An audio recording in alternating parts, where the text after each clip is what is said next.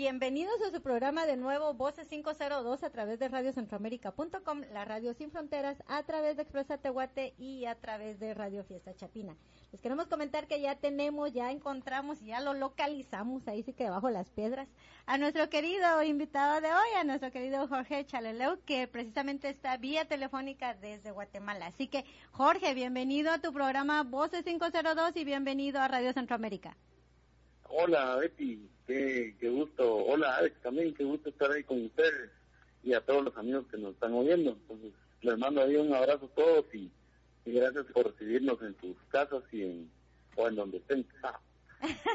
Así es, Jorge. Te he, de, decir que sí, ya, ya tenemos aquí a algunos de tus fans conectados que ya están ahí mandando preguntas que quieren saber mucho de, de tu historia, así que yo creo que hoy vamos a descubrir todos los secretos de, musicales que vos tenés por ahí. Así que, ¿por qué no ah. nos contás un poquito cómo empezó tu gusto por la música? Ah, ah bueno, de una vez. Fíjate que estaba con, les cuento a que inicialmente eh, yo jugaba fútbol ahí en, era, estaba como en cinco equipos y esa era mi, mi pasión, el fútbol. Ajá. Eh, pues incluso yo miraba eh, hacia los de la selección y todo, y decía, puchica, es cuando jueguen el Mateo Flores y todo. Y, y, jugué todavía porque porque en esas andaba yo ahí metido en el sud cuando cuando eh, yo estudiaba en el Don Bosco. Ajá. Eh, bueno, pasaron dos cosas. Una, que, estaba viendo de un día la FM95, era en ese tiempo, Ajá. y en eso empezó a sonar una canción de un grupo que se llama Led Zeppelin, que se llama el, eh, la canción Inmigrante, el Inmigrant, Inmigrant Song. Ajá. cuando esa canción, ah, como que me volví loco ahí porque algo pasó ahí, y yo dije, ¿qué es eso? Llamé a la radio y pregunté, me, me dijeron, entonces, eh, ese año me metí a trabajar con el fin de comprarme un, un disco, el disco de Led Zeppelin, y eh, entonces digamos que ahí empezó toda esa locura, también tenía unos amigos que, que tocaban y una vez lo fui a ver, pero no, yo no sabía nunca que iba a parar tocando. eh, no sé, no sé si, si sigo contando ahí más cosas o... Sí, contá, mira, vos, vos nos podés contar lo que, lo que te guste, porque sí, realmente es, eh, es tiempo para que tus fans sepan tu historia, tu trayectoria, y tal ah. vez hay personas que están inspiradas en vos y que quieren seguir adelante y que porque les gusta una cosa no pueden hacer la otra. O sea, sí me gustaría de que nos contés, sí, tus anécdotas, tus aventuras y, el gusto más que todo por, por lo que mm. decís vos, que te gustaba el fútbol y que nunca pensaste en, en, estar en música y que precisamente la música fue la que te, te, te agarró para estar en el camino en el que estás ahora. Ajá, sí, algo así. Pues fíjate, va. Entonces la cosa es de que, como te digo, primero me, me empezó a gustar, sin saber que iba a ser músico. Okay. Y bueno, en el, va, esa es otra cosa que digamos, que estaba en el colegio. Y en eso llegó mi amigo, va, y me dice, pues, ¿qué Se llama Carlos Azur, aquel día allá también en Estados Unidos. Eh, entonces viene y me dice, vos, Salud, fíjate vos que a meterme a clases de guitarra, hacerme huevos. Y a pero esa cosa sí es, es, difícil, yo mejor menos. No, hombre, dijo, no seas mala onda, me dijo, ahí con eso vamos a, a, conquistar chavas que la arañar. iban a dar serenatas. Entonces dije, oh, bueno. entonces dije, oh, bueno, entonces de plano que sí va. y entonces, eh, pues, eh, eh, me metí a clases con él con el, el profesor se llamaba Juan Pablo Galgo. Y él, él estaba estudiando para padre en el colegio. Y, y me da porque éramos como 90 los alumnos. Y todos le ponían ganas, yo era el más grande de todos, pero así el, ah, el, el que enojaba. Yo lo enojaba a él porque era así como, ah, este que está haciendo aquí solo hace bulla y, y, hacía eso como como slide de la guitarra, como y, y, y entonces eh, bueno, un día estaba sonando una esa canción que se llama More Than, More Than Words Ajá. un grupo que se llama Extreme. Correcto. Y, ah, no, perdón, esa no fue, ah, no, fue la de Every Rose Has, has Storm, algo así se llama, creo, de, de Poison. Ok. entonces yo llegué con el profesor y le dije, ay, mire, Juan Pablo, eh, ¿cómo, ¿cómo puedo tocar esa canción? Y me dijo, ay, vos, vos así como vas, no, nunca vas a aprender, va. Y eso como que me dolió en mi corazón así un montón, va. De plano. y, y entonces también me acuerdo que conocí al el guitarrista que tocaba en Razones. Él estaba en el colegio también y él era súper aplicado y un buen guitarrista. Y yo le fui a preguntar cómo él podía hacer para ser tan bueno. Entonces eh, me dijo, mira, lo que pasa yo practico ocho horas diarias, me dijo. Ajá. Y, joder, dije yo, mm, está, eso está complicado. Pero empecé a practicar y, y de repente ya llegaba como cuatro horas diarias y ya a veces me quedaba dormido en el techo de mi casa, con la guitarra así. Eh, yo me, medio me acuerdo que una vez yo como que estaba dormido en esa llamó una vecina y dijo que ahí como a un kilómetro de mi casa se había caído un avión y yo estaba ahí en el techo y, y mi cuenta me iba porque iba tocando y, y viendo chavas y, y mi cuenta me dijo que había caído un avión ahí cerca de la casa. Te pasó encima y vos ni en cuenta. sí, yo ni en cuenta, ahí todo enlazado. Mira, pues al final que... Ah, pues como te digo que en, así fue como que mi, mi primer acercamiento con la guitarra.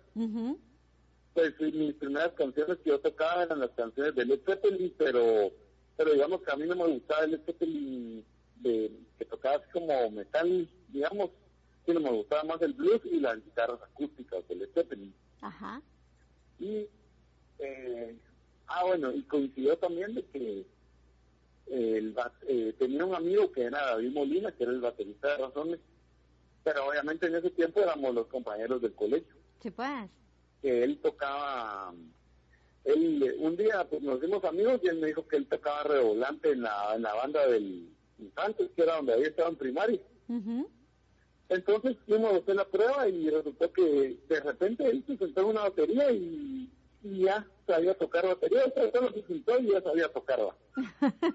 entonces después hicimos dos, ambos en grupo y tocamos canciones de Led Zeppelin. Y él me dijo, ah, pero yo quiero tocar de Santana. Entonces tocábamos de Led Zeppelin y de Santana. Ajá. Pero solo él y yo, ¿va? ¿Ustedes eran el grupo? Sí, chicas, así pasan. ¿sí? Éramos solo nosotros dos. Eh, pero eso y como es que en el, en el colegio, en el Don Bosco, hay un, hay un cuarto para ensayar. Entonces, no, no sé cómo le hicimos los dos, pero nos hicimos cuates ahí de, de algunos padres y nos dejaban practicar ahí.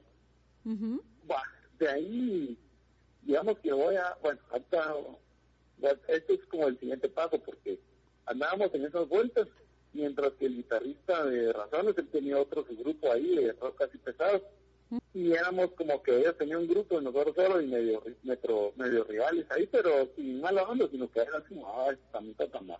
Cabal, cabal. Y es un día, y ojalá que, no, que nos esté escuchando, que se llama Francisco eh, Tejada, que él es, eh, es que un día llegaron al, al Don Bosco, dos profesores del Salvador, y precisamente hoy me habló Francisco allá y él me dijo, Charlo, estás en Los Ángeles. Y yo, no, hombre, vos estás en Guatemala.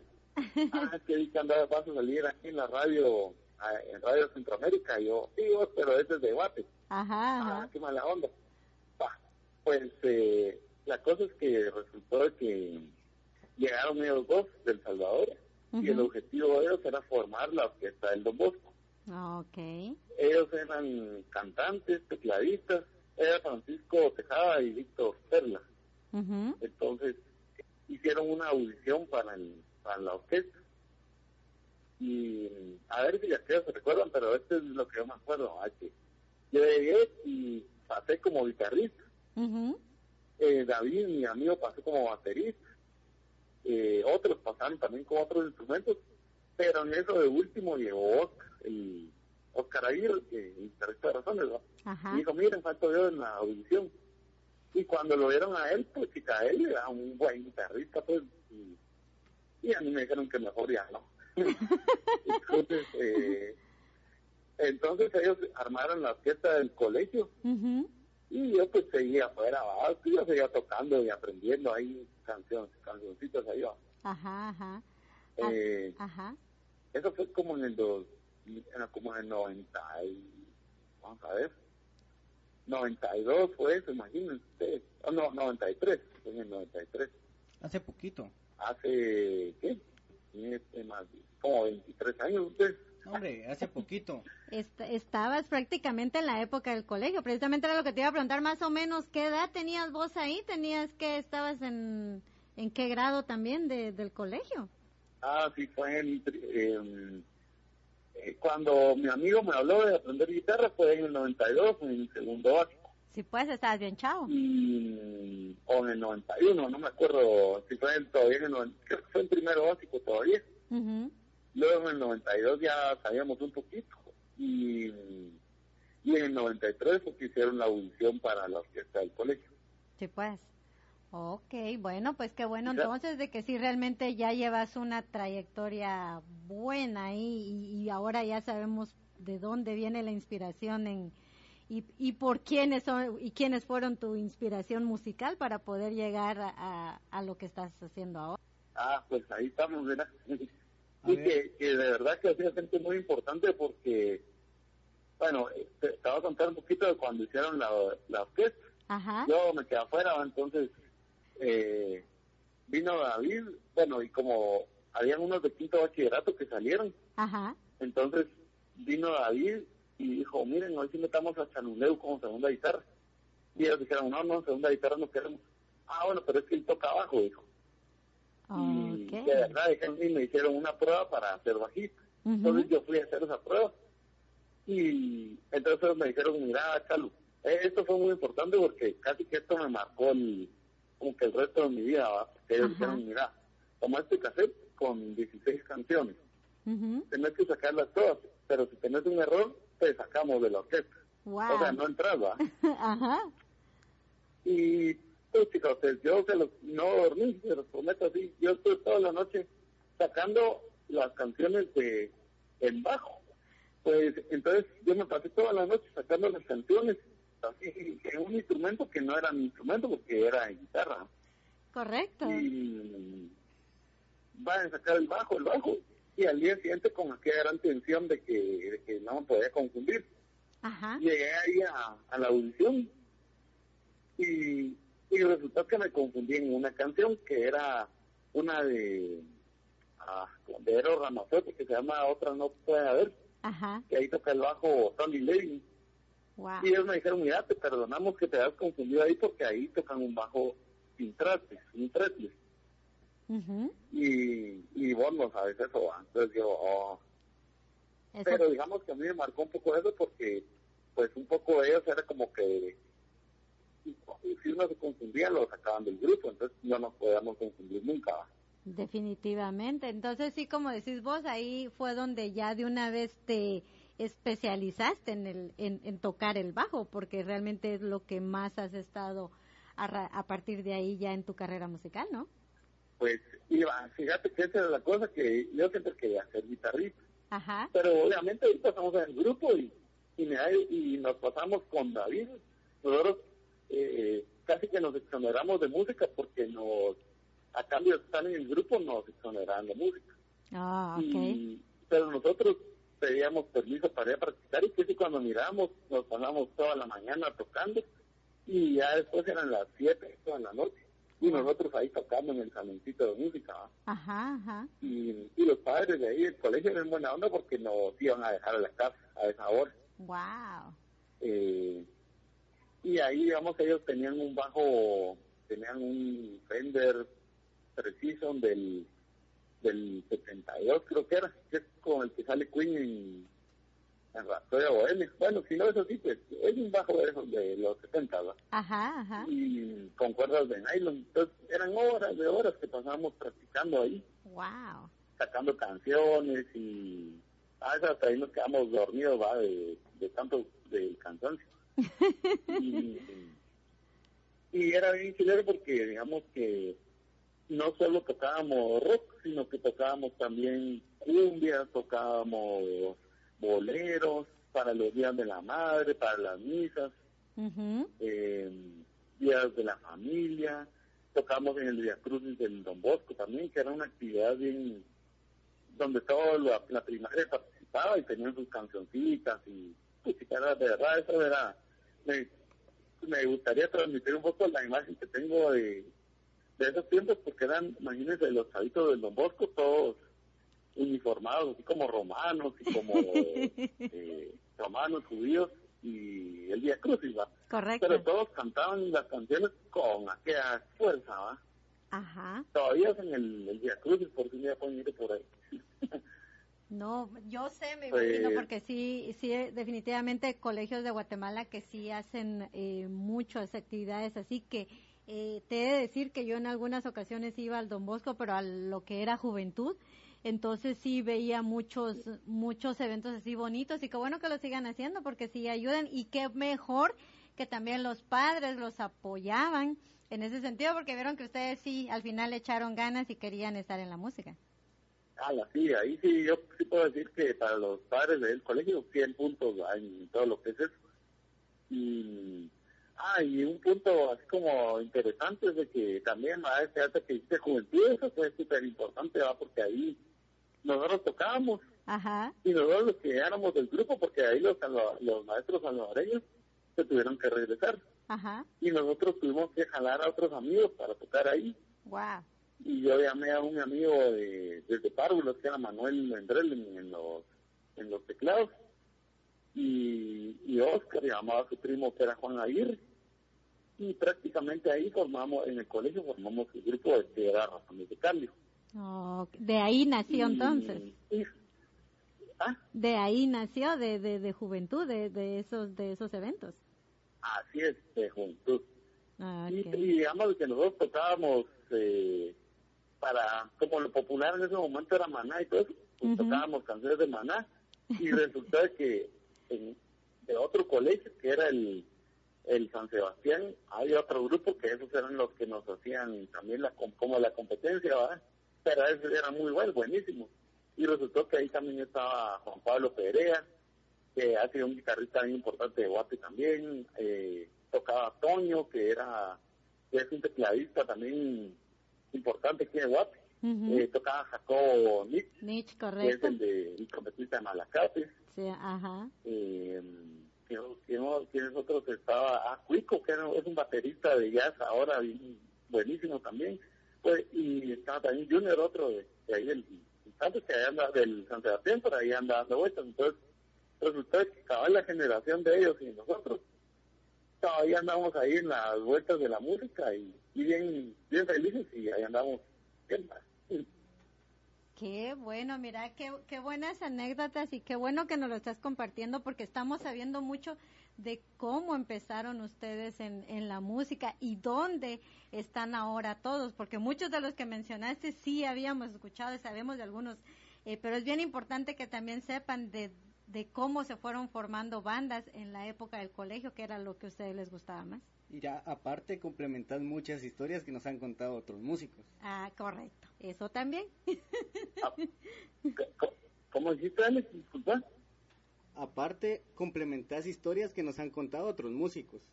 Um, ahí, ahí después. bien, pero bueno. No, te digo que aparte, eh, aparte complementas historias que nos cuentan otros músicos. Ah, bueno, sí, sí, sí, cabal, sí, pues. No, y bien interesante porque fíjate que han sido años, imagínense ya, y esa fue hace y, años.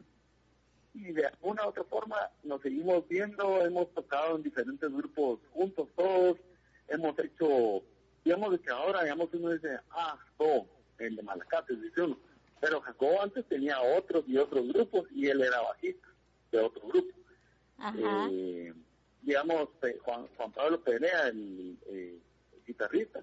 Él tocaba, creo que trompeta, clarinete y otras cosas, y tocaba en otros grupos, tocaba en Planeta Panamericana. Y, entonces, digamos que todos hemos ido formando varios proyectos y, y pues actualmente, digamos, la gente dice, ah, él es el bajista de, o el, ah, es el guitarrista Malacato, es el guitarrista de Miseria o el guitarrista de, de Álvaro Aguilar, lo que sea, pero al final, antes de cada eso, todos hemos tenido un montón de historias y de grupos que en los que hemos participado y, y pues ahí estamos en la en la jugada y, tal vez posiblemente el grupo que estamos ahorita tal vez ni sea el último, sino que va a ser uno de otros que vamos a ir formando. Y, que digamos que de alguna u otra forma pues todo el trabajo, porque es un trabajo bien intenso y de, estar ahí, pues entonces digamos que de alguna forma es una alegría poder haber con, pues, con el trabajo que uno ha hecho participar de alguna forma en todo lo que ha sido la historia musical de, de Y hablando de grupos, uh, contanos, eh, ¿seguís activo en algún grupo o, grupos? Contanos qué, qué estás haciendo ahora. Ah, fíjate, todavía puede contar un poquito de otros, de, antes, pero si quieres... Pues vos mandas, vos mandas. Eh, que sí nos gustaría que nos contaras en qué tanta banda musical has estado eh, eh, y también de que nos comentes que has estado en bandas guatemaltecas que han sido íconos del rock en Guatemala. Ah, bueno, pues, pues qué, qué divertido.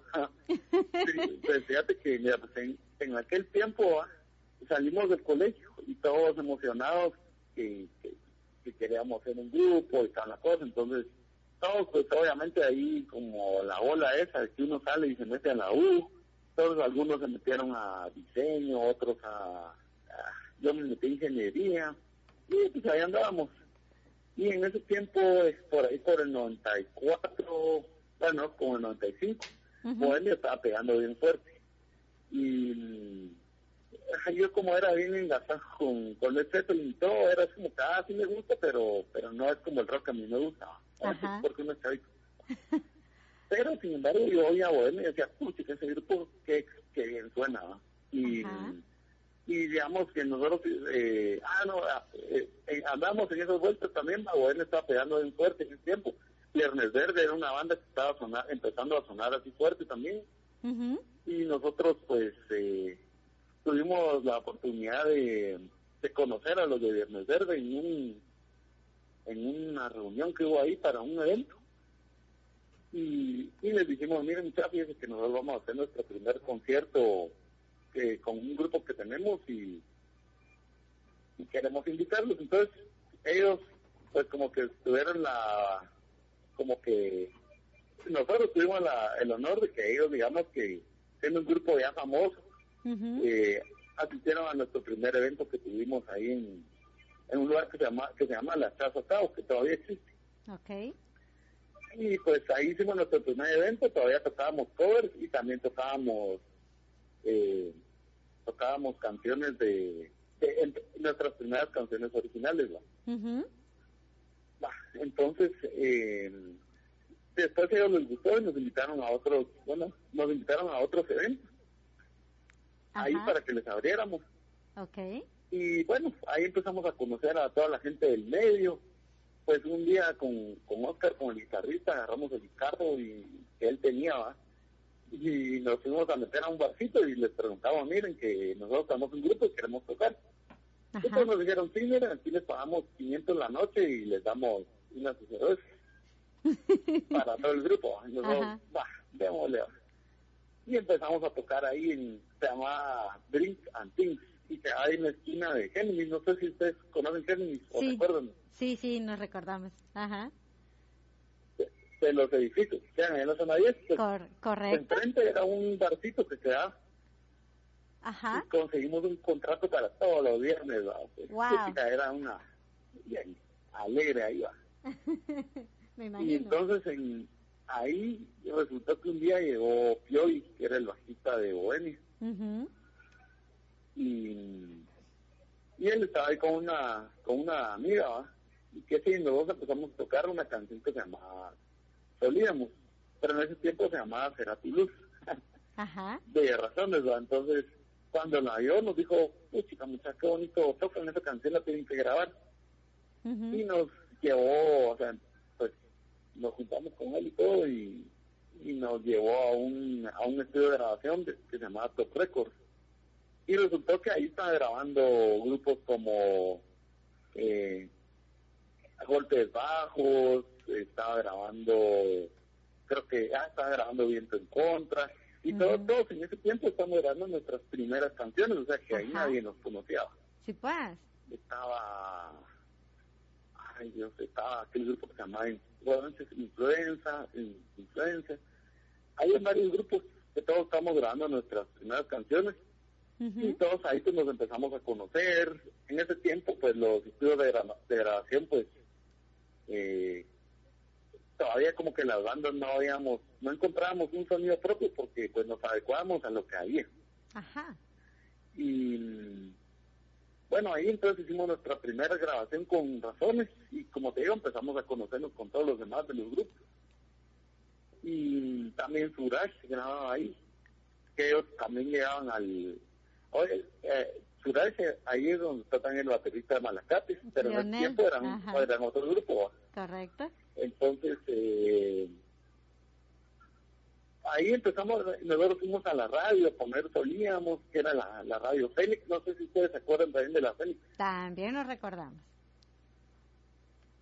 Era, era una radio que quedaba ahí en la zona 1, pero fue de Guatemala, fue la, bueno, en nuestra generación fue la primera radio que apoyaba al rock nacional. Correcto. Y era bien bonita porque hacían reuniones de club de fans, de entrevistas, era una cosa ahí en, la verdad que fue, bueno, para la historia de uno fue importante, ¿va? Correcto. Y quedaban frente del Sagrado Corazón y todos, ah, vamos a ver, chavos. De hecho, yo estudié en el Sagrado Corazón, por eso yo la conocía. Ah, mira, pues. ya sé de dónde te conozco. Ah, ah, de ahí nos conocemos. De ahí nos conocemos. y entonces. Ah, ¿Cómo? Y entonces iban mucho ahí a, la, a las entrevistas y, y, qué bonito, eh, no, sí, en serio, qué bonito que sí, esa radio apoyaba muchísimo el rock nacional en, en, nuestra época, ¿no? Sí, imagínate, ahí estaba Juan Rodolfo, que él todavía anda en las vueltas de la radio, está Vampiro, que ahora está en otras radios, eh, la Wendy Galvez, Obed Figueroa, y prácticamente todos ellos que en ese tiempo eran los doctores de, de la Fénix, ahora está el Oso también, todos ellos ahora son los directores de las otras radios que existen. Ajá, eh, Aquí en Guate, pues, o sea que digamos que prácticamente todos hemos venido creciendo en nuestro ambiente, ¿va? No, sí, definitivamente, y qué bueno, que eso sí es bueno, Jorge, que, que hayan seguido en la en las radios y pues sí, ojalá y regrese otra vez de nuevo ese apoyo que, que se dio tanto en, esa época. Pero a ver, Jorge, ¿qué te parece si ponemos una, un corte musical con alguna de las bandas que, que vos estuviste, que yo sé que creo que fue las primeras y la que yo quiero escuchar? ¿Qué te parece si nos vamos con algo de razones de cambio? Sí, sí, sí, claro que sí. Eh, pues podríamos poner alguna... de de las primeras que, la primera que sacamos que fue Solíamos y, podríamos poner en que otra sonó ese disco el son de armonía pero esa está un poco larga pero si quieren la ponemos también ¿va? Ok, vamos a ponerla entonces y vamos a regresar en unos segunditos aquí con nuestra buena plática que tenemos con nuestro invitado de hoy, Jorge Chaleleu. Los dejamos con un corte musical y regresamos en unos segunditos.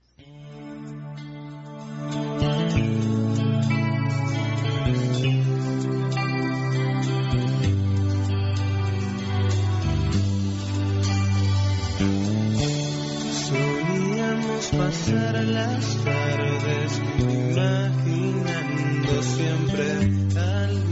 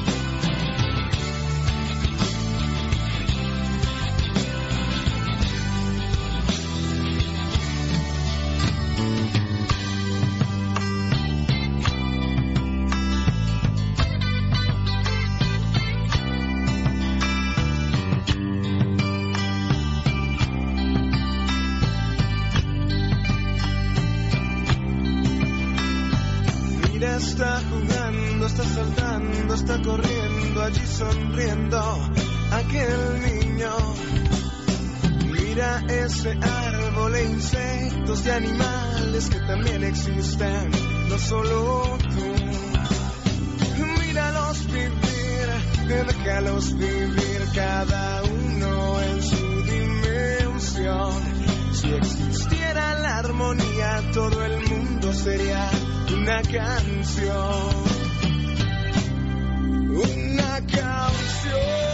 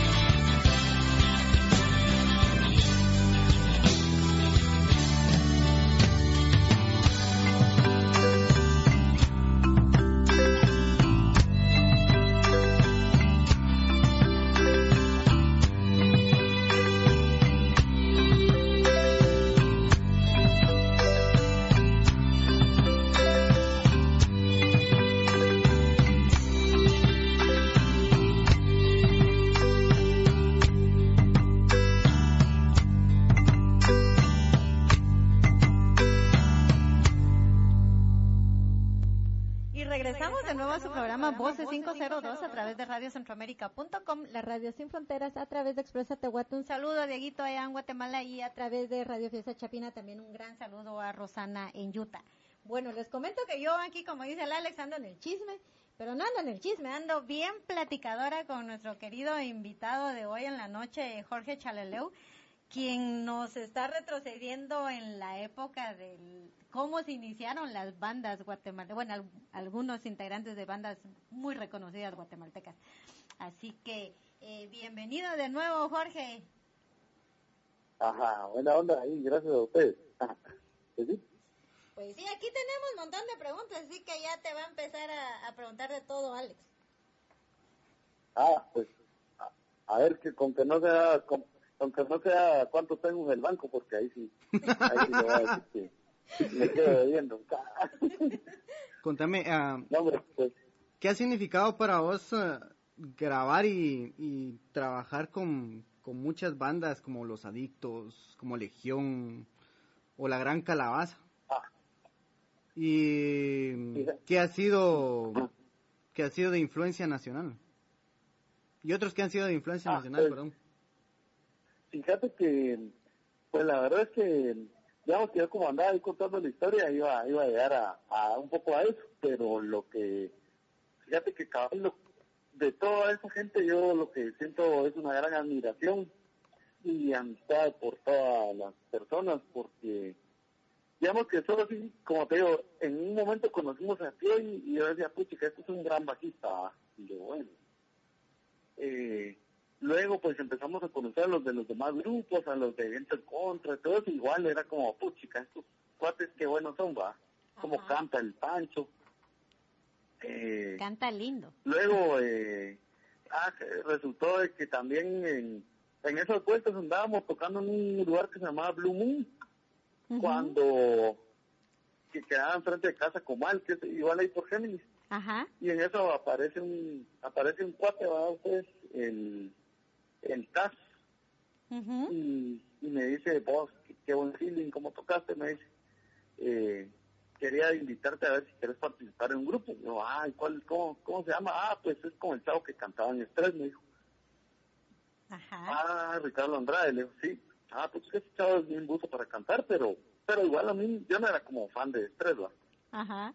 Y que si cuando nos juntamos, eh, ahí estaba el TAS, estaba Pablo León, de, tecladista pues también de, toda la historia de Watt. Ajá. Eh, y tecladista en serio también, pero en ese tiempo era, estábamos formando el grupo ese, los, los adictos.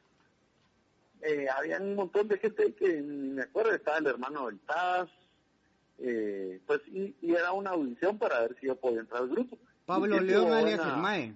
Buena química con todos y, de una vez ahí en el ensayo, en, mi audición, se formó una canción del disco ese Sobredosis de Ricardo, que se llama Sobredosis, Ajá. la canción.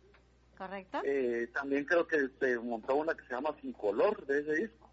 Ok. Eh, y todos así como, guau. Entonces digamos que ahí voy a que cuando empezó a tocar el Taz y yo decía, pues que estoy tocando con, con la Incluso les, voy a contar, esto es un secreto, ah, pero un secreto que lo voy a contar. O ya no es secreto. Eh, espérame, un Pues sí, eh, es que me están molestando aquí. Me imagino. Es, cada vez cuando yo decía el secreto vienen a aquí. es que quieren, eh, quieren oír el secreto también. ah, nosotros tenemos un secreto.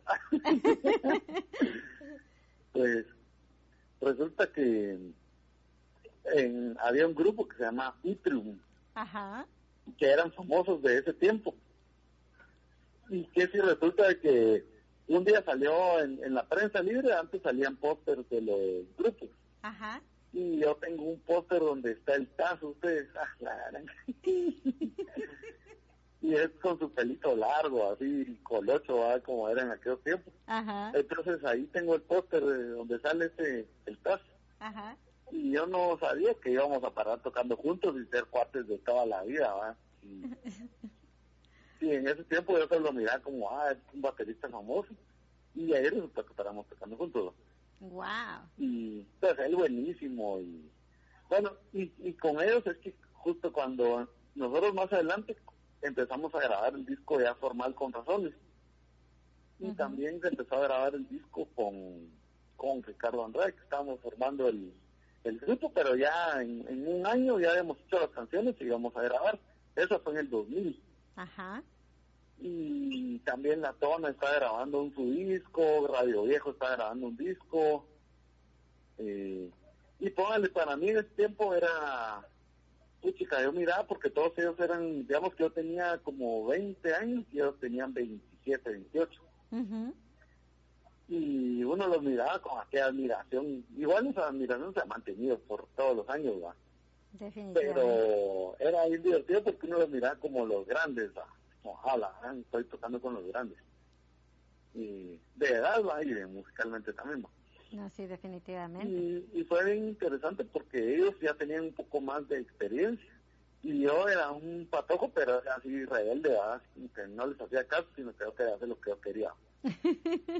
Y, y digamos que esas mezclas fueron las que hicieron pues que eh, entre todos lográramos hacer ahí una musiquita interesante, digamos. Ahí se grabó ese disco que se llamaba Sobredosis, de los últimos adictos. Correcto y, y en chileno porque se grabó la, la segunda versión, digamos que había una versión de Estrés del Norte y luego se grabó la versión esa de, eh, de los últimos adictos, ahí ya grabó Ricardo, el Taz, el Niño, eh, la armónica la grabó Tavo Bárcenas, que ahí también anda en las vueltas. Eh, se grabó esa canción de medio de café, Elemento. Entonces, pues era, era una alegría porque el, el, grupo tocaba y a la gente le gustaban esas canciones, ¿verdad? Pues, y, digamos que como contando yo mis puntos de vista, yo pues ya estaba emocionado porque por un lado estaba grabando con mi grupo que era Razones y por otro estaba también grabando con, con Ricardo que era ya alguien reconocido y importante ahí en el medio musical. ¿no? No, sí, definitivamente, un gran ícono del rock guatemalteco. Sí, sí, se hicieron algunas participaciones, ahorita es que ahorita me, me fue la onda, pero eh, grabamos también, grabamos para otros, ¿va? para otros cantantes o otra gente. Hay uno que se llama, eh, eh, que se llama, es de apellido Barrera, eh, que es un cantante aquí también que se grabó con él. Eh, eh, digamos que Manuel y, y, Oscar creo que grabaron con La Tona. Eh, también, digamos, había un grupo que se llama Toa y el guitarrista de Toa grabó con, con el disco de Ricardo. Eh, también Jorge Espaderos, ahí él entró al grupo también y grabó en ese disco grabó una parte de una canción. También Pablo, como yo en ese tiempo no sabía hacer acordes disminuidos y cosas así en el bajo, eh, Pablo León, que, es el tecladista ahorita de Miseria, él me ayudó a grabar el bajo de la canción que se llama El Blues, de, de los últimos ahí. Okay. Eh, él grabó el bajo, entonces imagínense, todo ese tiempo todos estábamos como en una etapa de aprendizaje. Correcto. Y todos nos ayudábamos entre todos y era bien bonito porque casi que todos nos reuníamos en un estudio de Alejandro, que hay en la zona 10. Y la cosa es que vos llegabas a su estudio y ahí estaban estaban todos los, o sea, estaban los de la zona, estaban los de Viernes Verde, estaba Giovanni Pinzón, estaba Ricardo, estábamos Razones, estábamos los de Faulas. Eh, ahí estábamos todos reunidos en el mismo estudio y ahí nos juntábamos y eran unas fregaderas de, de esos tiempos. Me imagino. Fregaderas terribles. Me imagino, de hecho te comento que sí, eh, ya tuvimos también una, una plática con, con el Aleja y él nos estaba comentando de, de sí, de, de esa época en la que grababan todavía en cassettes, ¿no? En cassettes y de ahí era donde estaban en diferentes, eh, en el estudio, en diferentes habitaciones de varias eh, bandas musicales. Así es, grabamos en, en unas maquinitas que se llamaban ADAT. Ajá. Y y a veces Alejo tenía tanto trabajo. Él tenía, digamos, tenía tres salas de grabación, entonces en una estábamos grabando nosotros, en la de la parte está grabando Viernes Verde y en la de la parte grabando La Tona, entonces imagínense los intermedios, la eran unas fregaderas y el Alejo era, ese fue un personaje en esos tiempos, porque él era el, el encargado del estudio. y, y él pues a todos nos ponía un gran feeling, era amigo de todos. Definitivamente, creo que lo sigue siendo, le, le tenemos mucho cariño a la Aleja. Sí, hombre, el Alejo, ese es... Y todavía hace hace poco cabal nos estuvimos viendo ahí por unas cosas y, igual él sigue trabajando en sonido, entonces ahí nos seguimos viendo. Como te digo, imagínate todo esto, ahorita ya ya nuestra relación de todos ellos ya es un poco como de medio hermanos, donde uno ya se conoce hace 20 años y, y todos hemos pasado por diferentes etapas, nos conocimos diferentes novias, nos conocimos eh, eh, diferentes grupos, diferentes personalidades, porque pues todos hemos ido cambiando un poquito, pero pero ahí estamos, pues son años de años, como te digo, de estar con todos, pues, compartiendo. Y, ah, bueno, y, para seguir contando ahí cosas, ¿verdad? después de, de grabar el disco con los adictos, eh, que fue una, para mí fue una de las mejores experiencias pues que he tenido ahí grabando. eh, yo creo que en un rato también podemos poner algún par de cancioncitas de, de adictos. Claro, que las vamos a poner. Eh, pues el, el em, cuando después de grabar ese disco yo me salí del, del grupo porque yo quería seguir con, con razones que era mi proyecto pero también de repente me entró una llamada de Toño que era como le decía del San Sebastián y y pues nos conocíamos porque cuando fuimos a grabar con, con Ricardo también grabamos ahí en el estudio Toño que se llama Audio Track. Okay. Eh, entonces ahí estamos grabando el disco Ricardo y también estuvimos grabando otro disco que, híjole, de veras que ese no les mandé copia a ustedes, pero porque ese no es de rock, sino que es de como música New Age. Ah, ese sí está en SoundCloud, como si buscan a Alejandro Erminger. Oh, sí, sí, eh, Es un disco de música instrumental. Correcto. Muy buen músico, por cierto. Con, con ellos. Entonces, Toño me llamó y me dijo, mira, Charlo, me dijo, fíjate que quisiera invitarte un, a un proyecto, pero este proyecto sí es en serio. Y es como, ah, porque los míos no. y entonces ay, ¿qué es tu proyecto en serio? Pues, que ¿cuál es la cosa? me dijo, fíjate que como Alush se deshizo. Entonces Álvaro Aguilar hizo un grupo que se llama Tren de Luz. Ajá. Y pues, ay, pues los bajistas eran, eh, había había sido Pablo León, que es igual el, que era de los adictos y en serie. Él había sido bajista, el, el pico. Eh, luego había sido Hecho, que es pues, uno de los es un gran bajista de Guatemala. Y, y también ahí con en ese grupo había estado Gaby Moreno, eh, eh, no me acuerdo qué otros músicos habían estado antes. La cosa es que me digo, mira, no querés participar ahí y, son canciones, algunas canciones de luz y unas nuevas. Y es como, a la gran puchica voz, que, que compromiso tocar con Álvaro, porque él es como que enojado, le dice. y, no, hombre, él es buena onda, lo que pasa es que es serio, me dijo, y es exigente. Entonces ahí sí tenés que cumplir, me dijo, yo, ah, la gran chica, man, mira, sí, le dije, por mí está perfecto tocar con, con él, pero ¿qué hay que hacer? Y entonces nos juntamos en Audio Track, eh, me mandó un listado y yo pues igual saqué las canciones. Y nos juntamos a ensayar, tocaba en ese tiempo la creo que Gaby se ha ido a Los Ángeles, Gaby Moreno, entonces entró Annelise Magerman, que es una super cantante de guapa y también es locutora de radio y televisión. Eh, estaba Luisa Quintero, que ahora es DJ. Ella era, ah no, perdón, Luisa todavía no estaba, ya la conocimos después. Pero estaba eh, Annelise, estaba Toño, estaba este Alejandro, que es con que hicimos el proyecto este de, música instrumental. eh, Fernando Martín, que es un baterista bien importante aquí de Guatemala, ya. Y pues esa etapa fue bien súper interesante porque eh, con Álvaro anduvimos de gira por Centroamérica, estuvimos de gira con Miguel Mateos, con, con aquel grupo La Unión, que son los de Hombre Lobo en París. Correcto. Es canción. Ajá. Eh, anduvimos con Editus, que es un grupo de Costa Rica que, que tocan con Rubén Blades.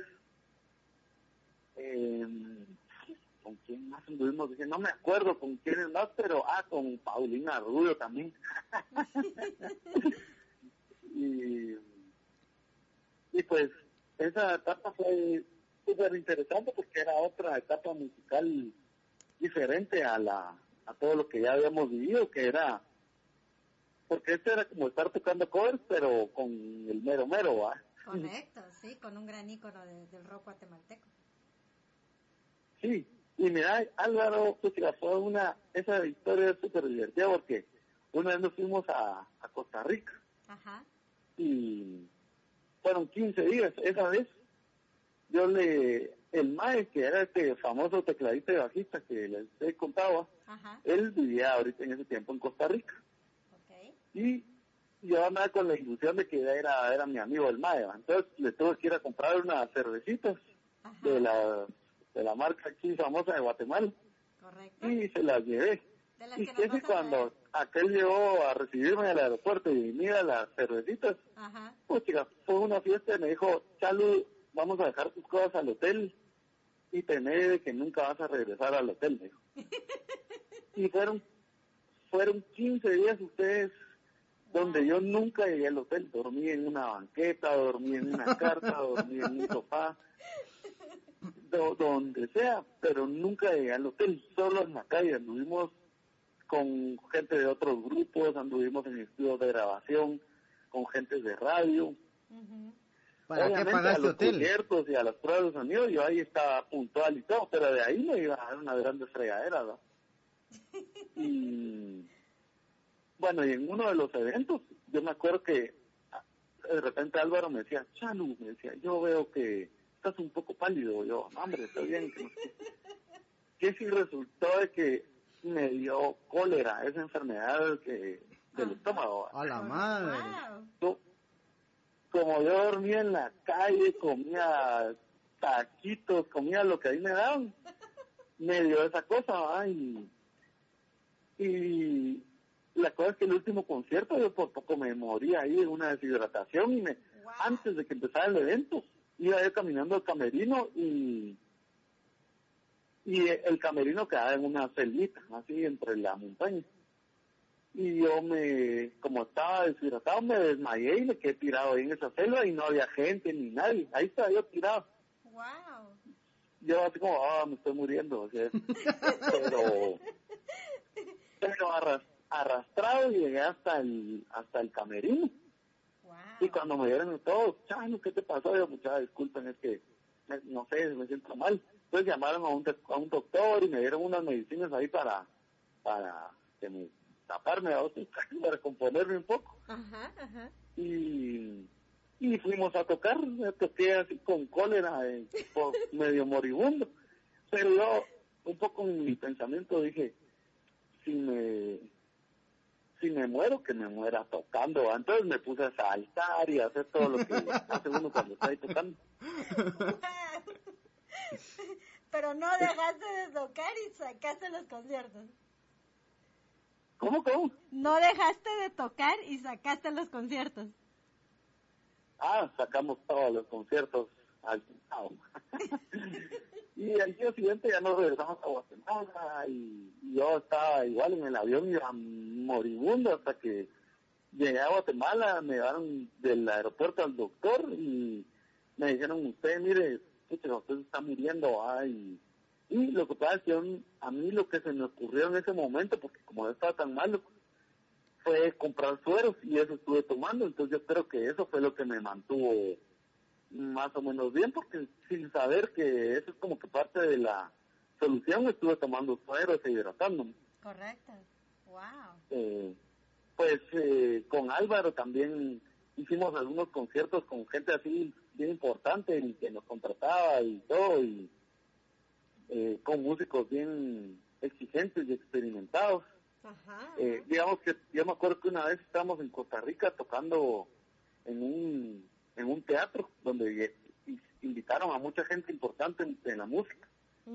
Y yo estaba bien nervioso porque íbamos a tocar la canción esa que se llama, eh, creo que es Centroamérica, de Al de Alush, que empieza y a mí no me salía eso porque era muy rápido.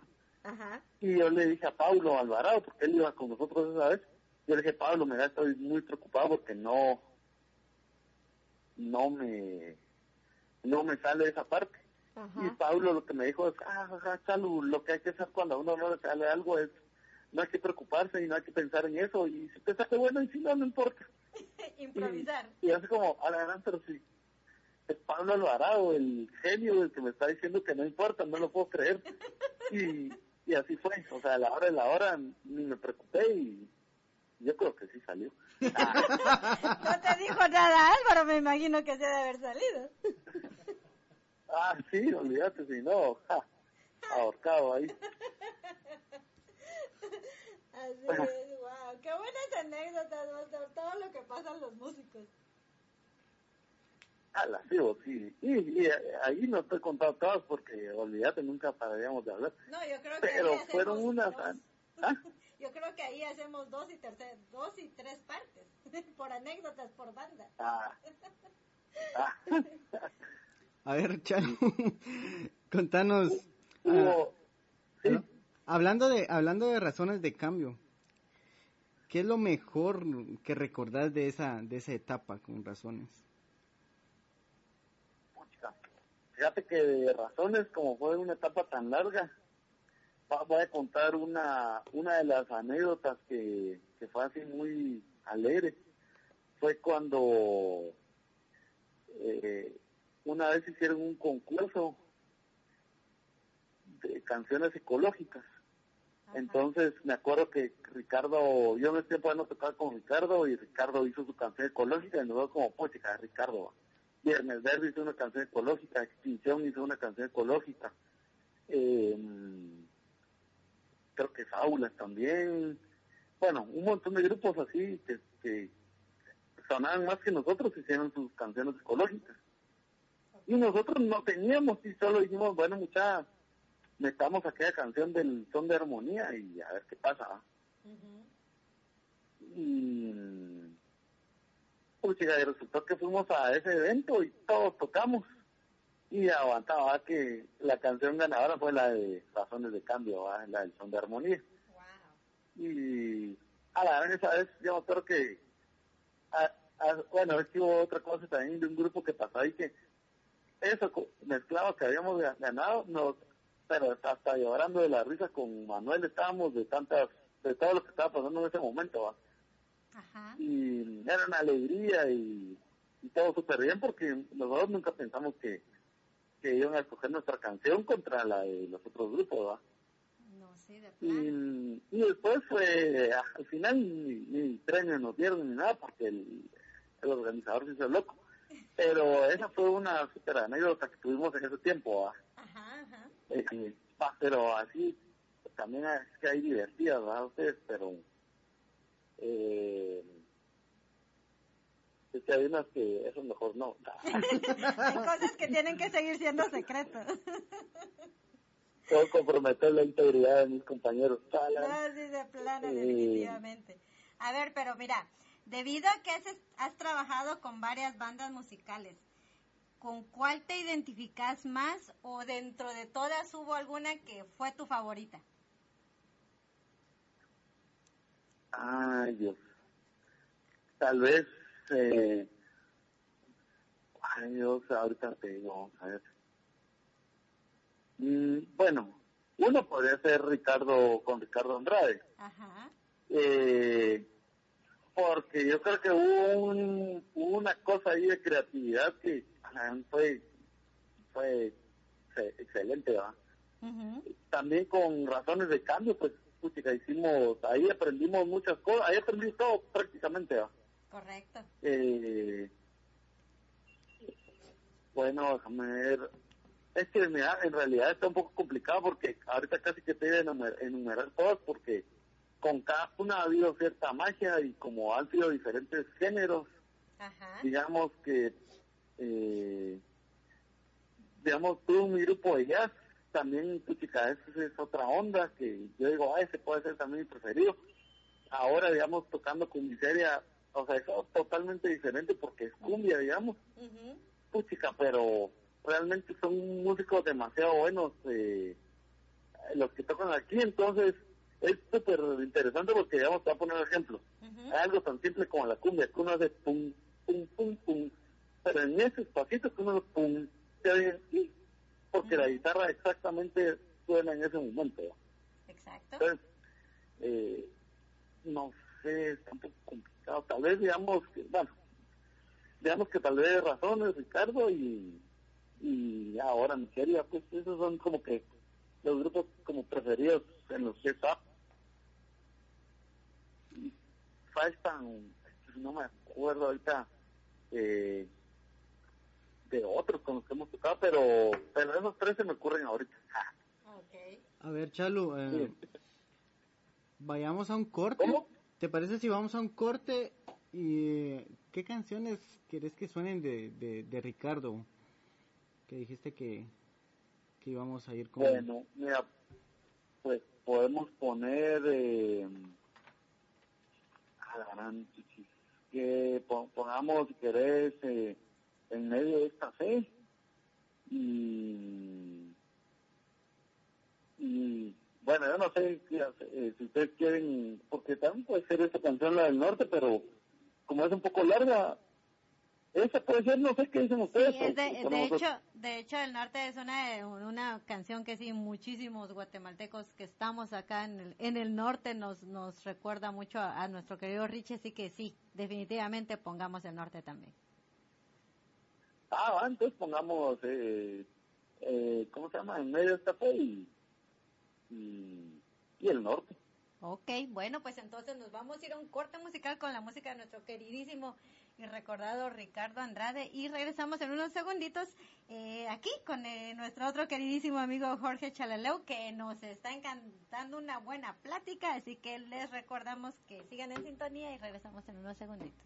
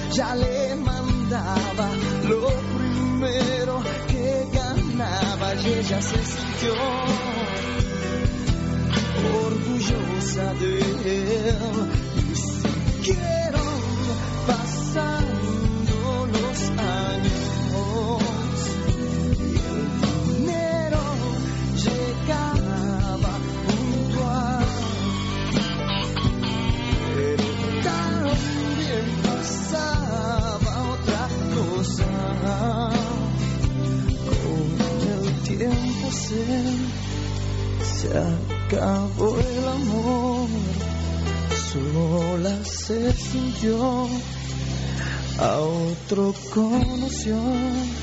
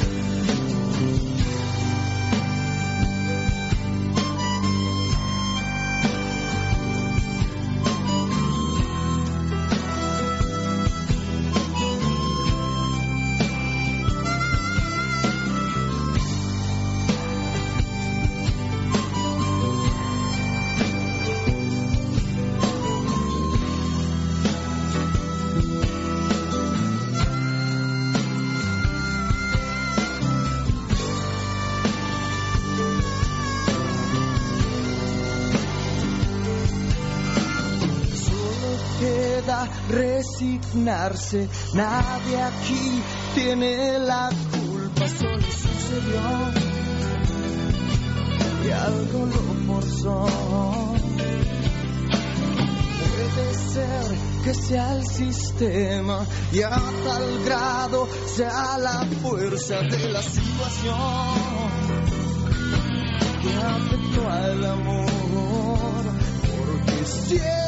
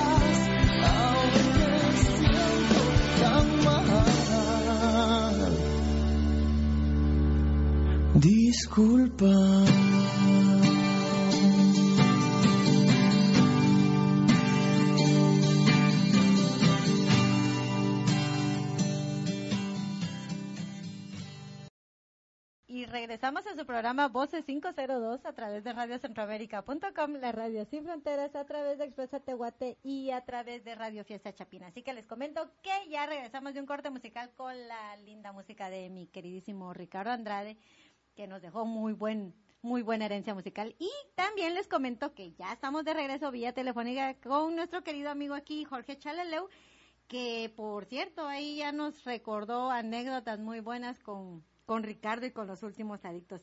Así que Jorge, ya tienes aquí a tus fans aquí mandándote saludos y pidiendo rolas, así que, eh, pero vamos a seguir con las preguntas, ¿qué te parece?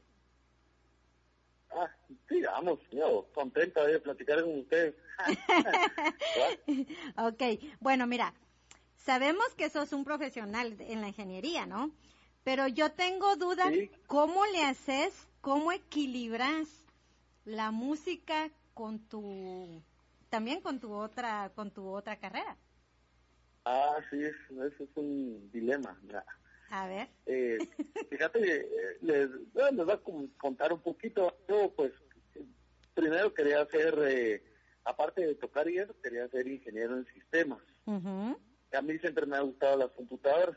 Pero mm, todos mis amigos me decían, vos si te metes en sistemas no te va a dar tiempo de dormir ni de tocar.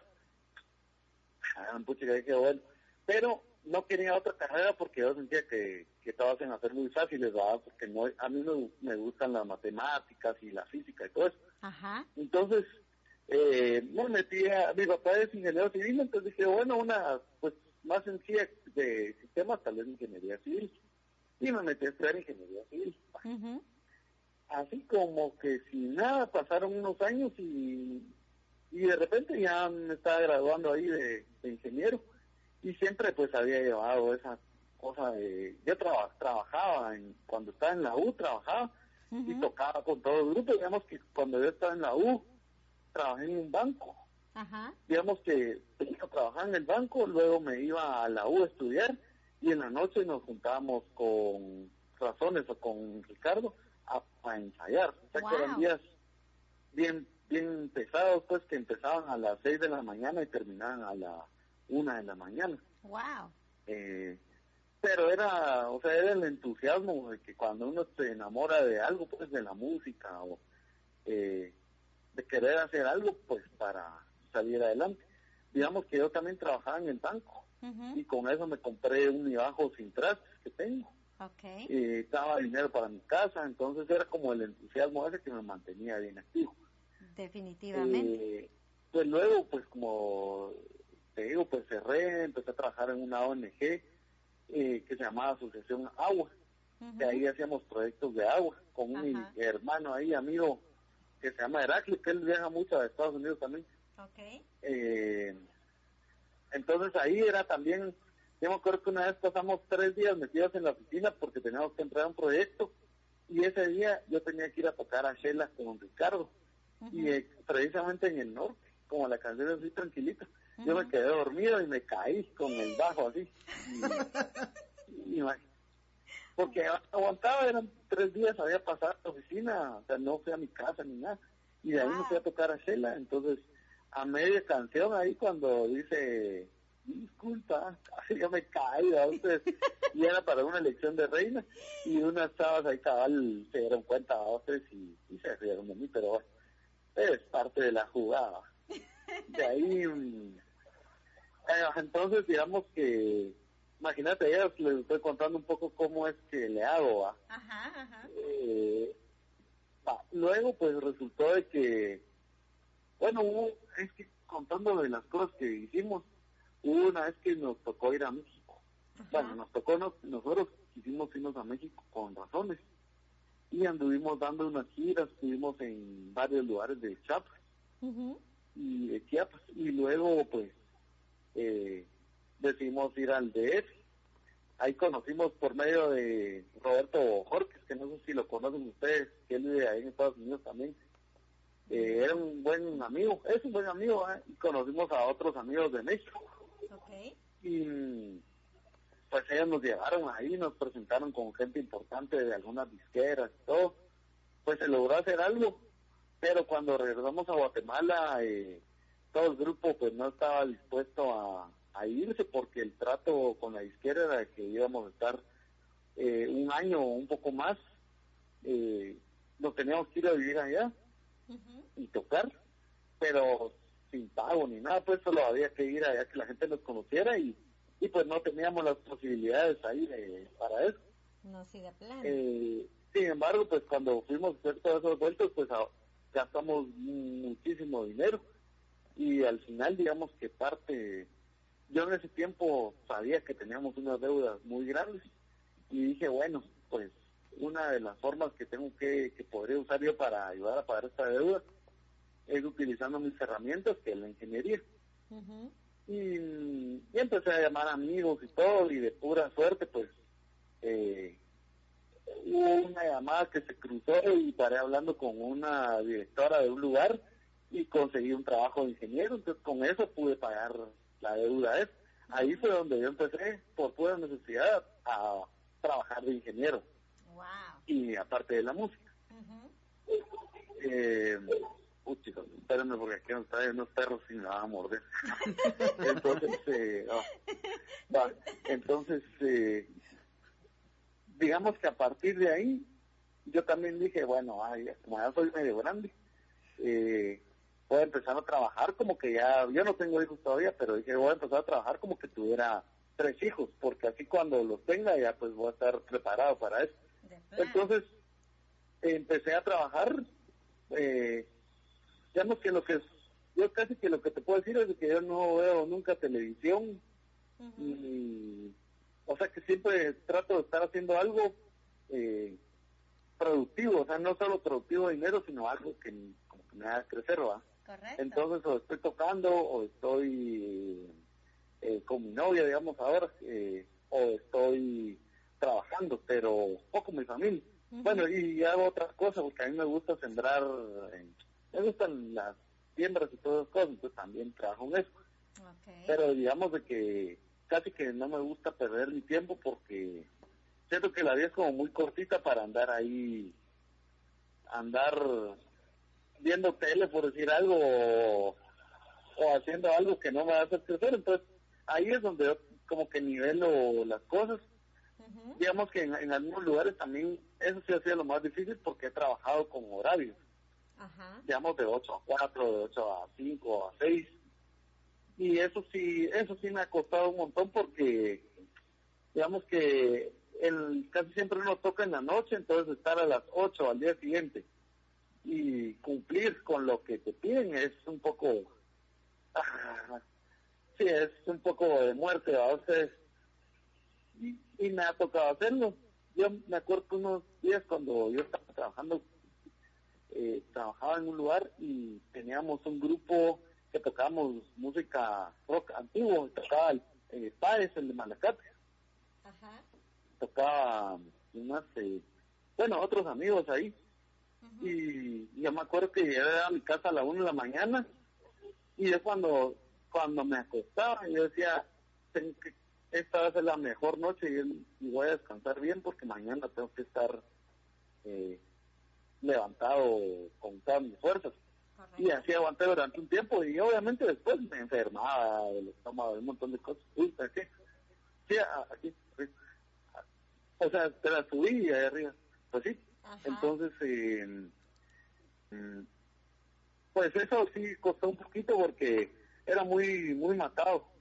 el, trabajo de ingeniero civil es, es difícil, a veces hay que estar bajo el sol, hay que caminar en las montañas y, y incluso a veces, digamos que yo tenía que estar, esta es una cosa que una vez me pasó cuando yo tocaba en la Gran Calabaza. Yo tenía que ir a ver un proyecto en Chiché, en un lugar que se llama Chinique. Y fui a ver el proyecto. Ok. Ah, es que algo había pasado en el teléfono. Entonces eh, fui a Chinique. Luego teníamos que venir a tocar a Reujo. Entonces yo fui a ver mi proyecto a Chinique, luego me vine a Rebo a tocar en la noche. Al día siguiente tenía que estar en otro pueblo de Quiché, entonces me regresé a tocar a, a, al proyecto Quiché. Caminé con las comunidades, hicimos todo lo que teníamos que hacer. Ah, no, perdón, es que me fue así. Chinique, luego Reu. Luego al día siguiente en la mañana tenía que estar en Guatemala tocando en un colegio a las 8 de la mañana, entonces de Reu nos fuimos a Guate a tocar a las 8, luego a las 11 teníamos que tocar en otro lugar de Guatemala y a las 2 de la tarde tenía yo reunión en Quiché otra vez. Entonces, eh, después del toque de Guatemala, me fui en el carro a Quiché a mi reunión y me regresé a Guatemala. ¡Wow! me imagino. Entonces, eh, es, para mí es divertido, pues lo que pasa es que es... Eh, lo que uno tiene que mentalizarse es de que uno va a empezar y no va a parar nunca. Eso así es como he tratado de mantenerlo. Ah, también me metí a estudiar la, una, una carrera que se llama Ingeniería Sanitaria, que trata de agua y de ambiente. Correcto.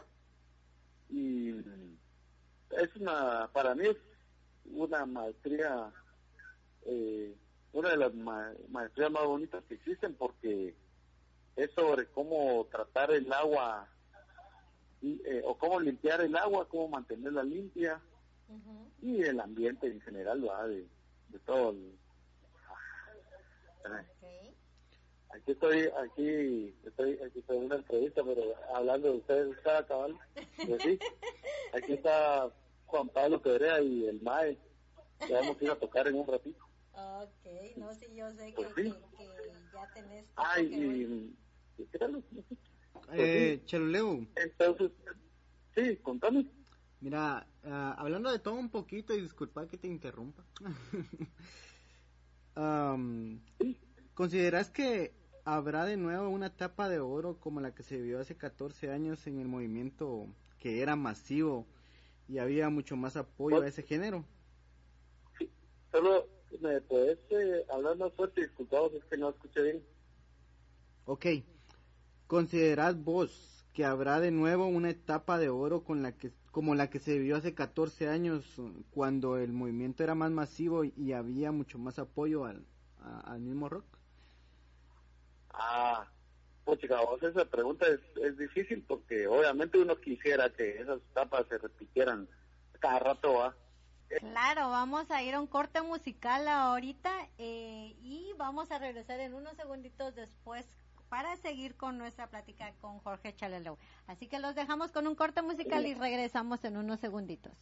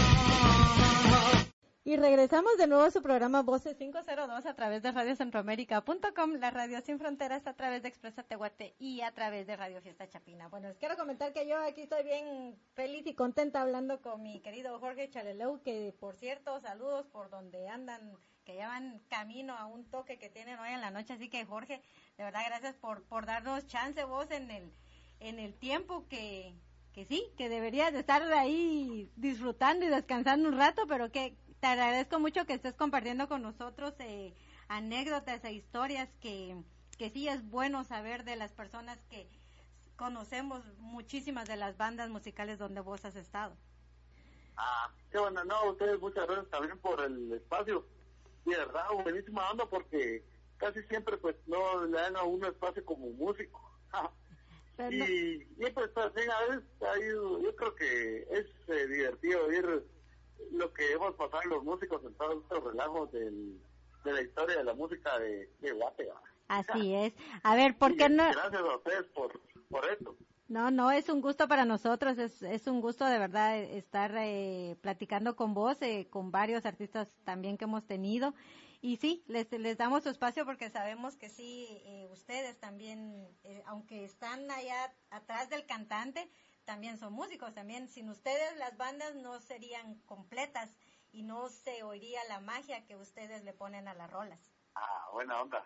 Mira, hablando, hablando ya de todo un poco, como decimos acá, em, también por ahí escuché que estabas como productor de giras artísticas de Viernes Verde, de Viento en Contra, de mis queridos Malacates y de un montón de bandas. A ver, contame cómo está ese trabajo. Fíjate que, mira, pues eso actualmente ya no lo he hecho, sino que fue como en el 2000, miren, pues como en el 2006, por ahí. eh, yo eh, casi que en ese tiempo no trabajaba ingeniero. Ahora, pues como trabajo eso, ya no me da tiempo a hacerlo. De plan. Entonces, en ese tiempo, eh, nosotros hicimos la gira Movistar con Viernes Verde, hicimos otras giras donde participaron eh, Radio Viejo, participó bien contra Malacates, todos ellos participaron, pero pues eso fue el, como en el 2006, 2008, por ahí. Y ah, también pues era súper alegre porque andábamos en unos, en unas Pullman, en, andábamos todos los grupos y eran unas buenas regaderas también, va. Pero, sí, ah, bueno, mira tiempo, solo ahorita te, termino de responder esto y voy a agregarlo con lo que me estaban preguntando antes de lo de la época de oro, digamos. Ajá, ajá. Pueden unir las dos preguntas. Claro. Eh, fíjense que yo digo, digamos, con lo de la época de oro, lo que pasó en Guate, no solo fue que ha sido un movimiento de sino que era un movimiento mundial que se estaba dando. Porque estaba Ivana, estaba sonando, el MTV, imagínense ustedes, era un canal donde pasaban música, no no lo que es ahora, pues que ahora saber qué pasaban, pero ya, pero ya no es de música. No, sí, definitivamente. Puta, ay, perdón, muchacha, perdón, perdón, ya estoy escuchando. Tengo que tocar, muchacha, ahorita voy con usted. Ok. En un ratito. Disculpen, ahorita es que ya empezó el concierto. Ok, no te preocupes, entendemos y te agradecemos mucho el haber estado con nosotros hoy. Eso es lo que pasa ya. Bueno, como, como les estaba comentando, eh, Jorge ya tiene, eh, estaba ya corriendo para subirse al escenario porque por estar aquí en la plática con nosotros eh, ya casi no llega al escenario, pero sí, esas son las cosas que los músicos hacen que los músicos eh, pasan. Me encantaron esas anécdotas que, que, nos contó.